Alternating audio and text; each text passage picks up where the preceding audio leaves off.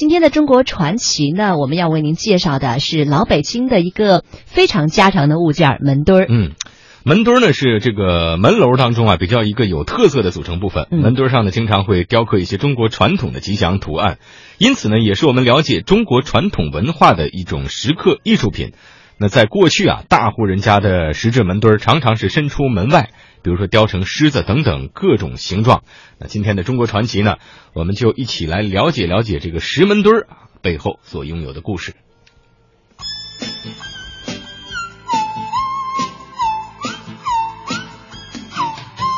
门墩儿在北京代表性民居四合院的建筑艺术当中，虽然称不上重要，却也自成风景。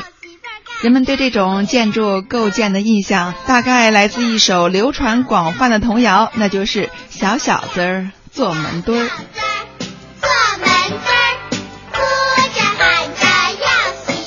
门墩儿呢，又称作门座、门台、门鼓，是起到支撑门框、门轴作用的一个石质的构件。大部分呢是青白石的，很少部分是用汉白玉打造的。门墩儿的造型是样式很多，一般的分为两大类：圆形的叫做抱鼓门墩儿，以鼓为基本形态，有骨架、鼓面、鼓打、鼓钉。文化特点呢是富贵华丽，寓意性强。另一种呢是长方形的门墩儿，它没有追求某一种相似物，在长方形门墩儿的不同面上，正面略小于两个侧面，构成了三个画面。画面很简单，但是吉祥寓意非常丰富。现在由于城市步伐的加快，很多的老北京的门墩儿已经不复存在了。但是在北京人的记忆当中，门墩儿依然是占有重要的位置。出生于一九八一年的刘洋，毕业于北京师范大学艺术系。从小就喜欢历史的他，如今是中国文物协会最年轻的会员。刘洋从小在四合院长大，门墩儿对他来说并不陌生，却从来没有认真研究过。直到二零零零年，一个偶然的机会，让他对这个从小司空见惯的物件产生了极大的兴趣。当时有一个日本人，那么这个人叫岩本功夫，好像我印象中。那么他呢，当时也他也是很偶然的原因喜欢上北京的门墩。那么用他的有限时间，把当时北京的很多胡同里的门墩儿拍上来，然后还搞过门墩展，那么还出了书。这样的话，当时还在北京和中国还算引起了一个小小的轰动。因为这位年过花甲的日本老人，中国传统四合院门前默默无闻的门墩走进了人们的视线。这让刘洋感触颇深。四合院是中国传统建筑中的一种组合建筑形式。四合院中的“四”指的是东南西北四面，“合”就是指四面房屋围合在一起的。整个四合院大多按照中国传统的习惯，采用对称的办法建筑而成，由四面房屋组合成一个口字形的院落式住宅。四合院是北京最典型的民居样式，辽代时已经初具规模。经过数百年的营建，从平面布局到内部结构、细部装修，都形成了特有的老北京风格。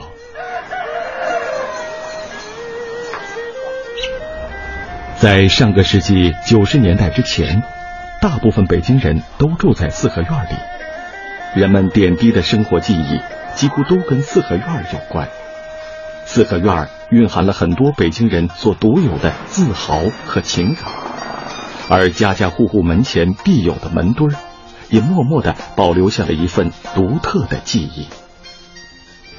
如今，随着城市建设不断推进，虽然北京城里还保存着一些富有特色的老胡同和四合院。但更多普通的四合院已经逐渐被高楼大厦所代替，门墩儿也慢慢消失在人们的视线中。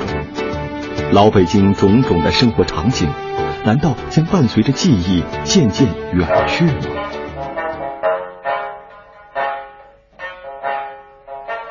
为了掌握北京城里现有门墩的第一手资料，当时只有二十一岁的刘洋开始在小胡同里遍寻门墩的踪迹。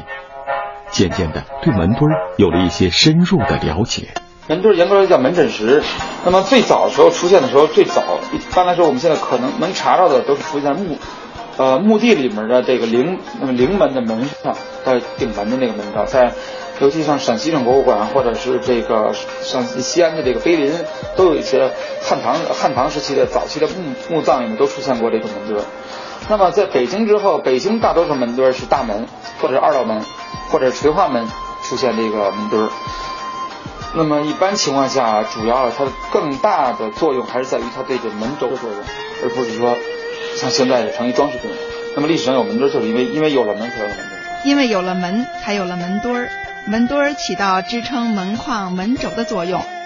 一块方方的石头，中间有个槽，用来固定大门的门槛儿；后面有两个用来转动大门的门轴眼，是用来固定大门的。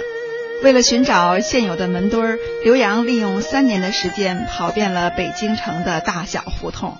当时还是胶片时代，那么我当时主要是以胶片为主，呃，四九城尤其是北城几乎走遍了，那么拍了。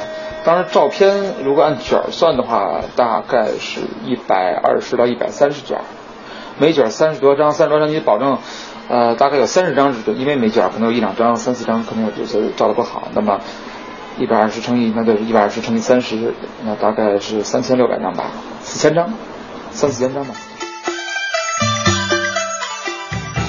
通过这次考察，刘洋真正感受到了门墩儿的魅力。最初，门墩儿只是一个单纯实用的装置。不知是谁，是从何时开始，在门墩儿上雕刻出了第一道用来装饰的线条。有人为了使门墩儿更加引人注目，把它做得更高些。慢慢的，向上延伸的部分和下面的界限逐渐分明，上部成了箱形，好像古时候书生用的书箱；下部好像放箱子的台子。由此产生了方箱形门墩儿。后来，有人试着在门诊石上刻了一个通报来客的鼓，又有人在鼓下雕出莲花，形成了抱鼓形门墩儿。因为样子很漂亮，所以很多人跟着模仿。这也许正是当时的一种时尚。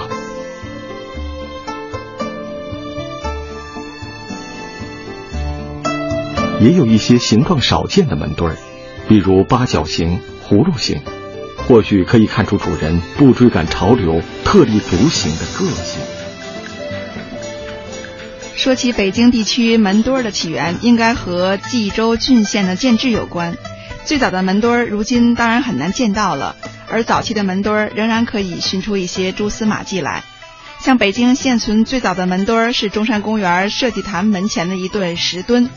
有人说它是隋唐时期遗物，其中还有唐代时期的异兽存在五塔寺，辽金时代的石虎也存在五塔寺，还有元代的石狮子存在妙应白塔寺。北京门墩儿的发展和辽中都、元大都的兴建也是密不可分的，而明清两代则是北京门墩儿的繁盛期，期间统治阶层有规划的发起城市建设，引领着民众自发的进行庭院建设。从不同等级的官员府邸到规模不等的民居庭院，渐渐的，门墩儿已不仅仅是一个构件，而是与门户建筑一同被赋予彰显宅院居住者的身份等级、门第卑贱，甚至个人修养的重要功能。那么，如果能回到等级时代森严的清朝的时候，那么像麒麟呐这种祥狮子啦这种有有一定意义的这种祥瑞的东西，一般来说老百姓或者凡人是不能使用的。那么像安徽、陕西的话，山西，那么它的门墩儿的意义更多的是多子多福啦，啊长命百岁啦，家里家族如何如何如何如何，就在可能是在资金啦，或者是在钱上面，可能更多的一种表现成寓意。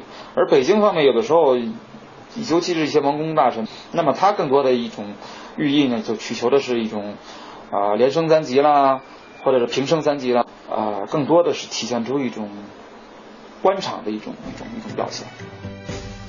如果按门第划分，老北京门墩儿可分为皇家门墩儿、文武门墩儿、富豪门墩儿、书香门第门墩儿、店铺及民宅门墩儿。但凡是与皇家有关的地方，那门墩儿大多数都是汉白玉的狮子，透着威风。而文臣武将的家门口是不敢摆大狮子的，他们摆这种鼓形的门墩儿，鼓面大多刻有和他们品级相对应的图案。富豪家门前也多摆鼓形门墩儿，不过他们在鼓上一般是刻吉祥图案。读书人呢，则摆这种箱形的门墩儿，显示自己是书香门第。如果从雕刻图案的内容看，门墩儿主要有以下几大类，像吉祥、兆瑞门墩儿、天马行空、宝箱花、麒麟、鲤鱼、化鱼为龙、四翼、如意、寿带、祥云等等。还有一种叫鸿福相传门墩儿，一般的刻着五谷丰登、富富有余、花瓶等等；长寿康宁门墩儿则刻着松鹿园、寿字纹、福寿双全、按八仙等等。像世代相传门墩儿，一般的都会刻有狮子滚绣球题材；还有一种叫喜上眉梢门墩儿，会刻上喜鹊登梅。北京的门墩儿最大不超过八十五公分，最小不低于二十五公分。它与整个门的面积相比，只占据了一小块地方。四合院的主人除了要门墩儿传达一定的文化信息之外呢，还要用它把吉祥的阳气招进来，把邪恶的阴气拒之门外，看好大门。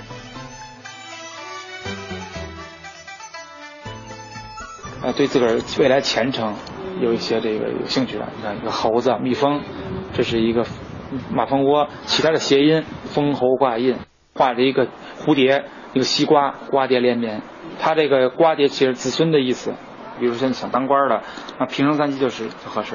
很简单，一个瓶子上插三个吉，这个吉是古代一种兵器，但是它谐音平生三吉。大家族也不求什么呢，就求全家族平安，像这九世同居，或者是五世同居，画五个狮子，那。大狮子还是套小狮子，不但有有很高的艺术价值，也有很大的寓意。可能每天从家出门，或者每天走到胡同里，看到每个不同的门墩不同的寓意，对自己是一个实际上是一个五千年的文化的一种熏陶。一天看看九世同居，就想到是不是我应该要善待老人啦，或是应该要赡养子女啦，或者赡赡养老人。像这是像有些平生三级，可能鼓励一些人好好工作啦，干一些事业。所以如果这个门墩在个胡同里面，不同的门保存的非常完好，而且代表不同的寓意，你走下来。实际上是对中国的五千年这种文化的一种一种洗礼或者一种熏陶。当我们今天看到这些门墩儿，仿佛走进了当时主人的生活。门墩上雕着两朵并蒂的莲花，主人一定是一对恩爱的夫妻。一只喜鹊站在梅花枝头，不知主人遇到了什么喜事，喜上眉梢。中国几千年传承的伦理观念、神话故事。美好期盼，都能形象生动的再现于这小小的门墩上，令人回味。小胖墩儿，做门墩儿，口角。